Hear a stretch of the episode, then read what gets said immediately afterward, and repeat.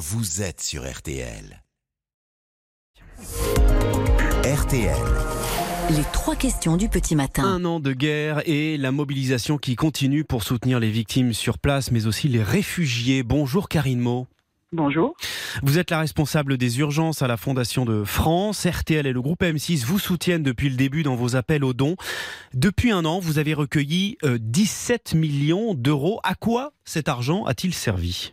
L'argent que nous avons collecté a, servi euh, prioritairement à soutenir euh, les associations qui se sont mobilisées localement en Ukraine, euh, mais aussi dans les pays voisins, la Pologne, la Roumanie, la Moldavie, pour venir en aide aux populations déplacées et réfugiées d'Ukraine. le plus essentiel était d'abord de, mettre à l'abri les populations euh, victimes des conflits, les chauffer et les nourrir. Les personnes ont perdu leur logement ou ont fui les bombardements. il y avait un gros travail d'évacuation à faire euh, de ces populations, souvent de l'Est vers l'Ouest de l'Ukraine ou vers les pays voisins. Et ce sont les associations locales euh, qui se sont occupées de les, de les déplacer pour les amener dans des endroits sûrs, de leur trouver des logements et de l'alimentation, de l'eau euh, pour vivre leur quotidien. Ça, c'était vraiment un axe euh, très important. Il y a également un appui médical et psychologique. Ça aussi, c'est important. Tout à fait, c'est le deuxième axe sur, laquelle, euh, sur lequel j'allais venir, parce qu'évidemment, beaucoup de blessés, hein, pas seulement parmi les combattants, mais aussi dans la population civile, hein, c'est ce qui fait toute la, la terreur de, de, de cette guerre. Euh, les malades du quotidien euh, qui n'ont pas arrêté de, tomber malades euh, malgré ce qui se passait autour d'eux. Et puis, vous l'avez évoqué, effectivement, des problématiques de santé mentale très fortes, hein, puisque beaucoup de familles se sont retrouvées exilées, séparées de, de leur père, de leurs frères ou, de leur famille. et donc beaucoup de, troubles, notamment parmi les enfants. Karimo, vous êtes allé plusieurs fois sur place en Ukraine. qu'est-ce que vous avez vu et qu'est-ce qui vous a marqué le plus? Alors, euh, moi, ce qui m'a marqué le plus, c'est la mobilisation euh, de tous les Ukrainiens en Ukraine, lorsque je me suis rendue en Ukraine, et euh, des citoyens polonais, moldaves, roumains, slovaques dans les autres pays. Après, ce qui est, assez marquant aussi pendant ces visites et au fur et à mesure hein, que, j'effectue ces visites tout au long de l'année dans, tous ces pays, c'est de voir que à la, sidération hein, euh, des, premiers jours et des premiers mois euh, fait place aujourd'hui euh, une forme de dépression face à l'incertitude devant cette guerre qui, se prolonge. on a des familles qui ont quitté l'Ukraine en se disant qu'elles pourraient revenir rapidement un certain nombre même se sont installés pas très loin de la frontière et pendant les premiers mois faisaient encore des mouvements pendulaires vers leur, euh, leur ville, leur famille. Et aujourd'hui, euh, quelquefois, euh, ces mouvements sont même impossibles. Cette guerre, elle dure depuis un an. Votre défi à la Fondation de France va être maintenant d'entretenir cette mobilisation, cette générosité. Le conflit risque de durer longtemps, on le sait. Est-ce que vous craignez une forme de, de lassitude dans cette mobilisation, justement?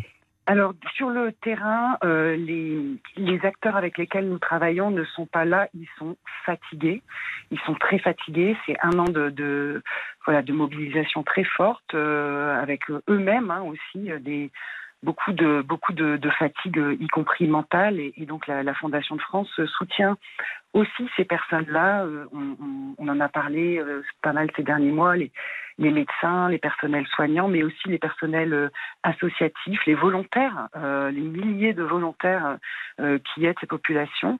Bien entendu, alors sur les pays limitrophes, on voit un peu moins de mobilisation des volontaires aujourd'hui, mais certains sont devenus aussi des, des professionnels pour s'atteler à la réponse à cette guerre dans la durée. Euh, mais effectivement, euh, pourtant, les problématiques demeurent euh, majeures. Hein. Il y a encore aujourd'hui des besoins essentiels tels que le logement, l'alimentation, l'eau, la santé. si on regarde l'est du pays, de, l'Ukraine, les situations sont encore absolument abominables. on distribue encore hein, de, l'alimentation dans, dans, des centres d'accueil. Et puis là, voilà, ça fait un an que des familles vivent euh, entassées dans des halls d'immeubles. Hein. J'ai vu ça euh, en Ukraine. Vous imaginez l'entrée de votre immeuble et là, ben, il y a une dizaine de familles qui dorment. J'allais dire les uns sur les autres, c'est presque ça, euh, avec des problématiques de, promiscuité, de, protection. Hein. On, pense aux femmes mais aussi aux enfants, aux personnes âgées. Donc là, c'est pas possible. On peut pas continuer comme ça. il faut penser les choses différemment. Il faut rentrer dans une nouvelle phase. et la Fondation de France travaille avec plusieurs partenaires pour, par exemple, acheter des, des, bâtiments et les réaménager euh, de façon à ce que les familles aient au moins une petite pièce, une petite cuisine euh, où elles, elles puissent vivre en attendant peut-être de rentrer mais il y a aussi un certain nombre de familles aujourd'hui qui se disent euh, qu'elles vont rester euh, là où, elles se sont déplacées euh, ces derniers mois. Et puis il y a aussi tout l'aspect éducatif que vous financez, hein, le soutien scolaire. On aura l'occasion d'en reparler sans doute. Merci beaucoup, Karine Mo, responsable des urgences à la Fondation de France. Je rappelle à nos auditeurs que vous pouvez continuer à donner sur, sur le site fondationdefrance.org ou par chèque à Fondation de France, Solidarité Ukraine, 60 509 Chantilly, CEDEX. Merci beaucoup, bonne journée. Merci à vous.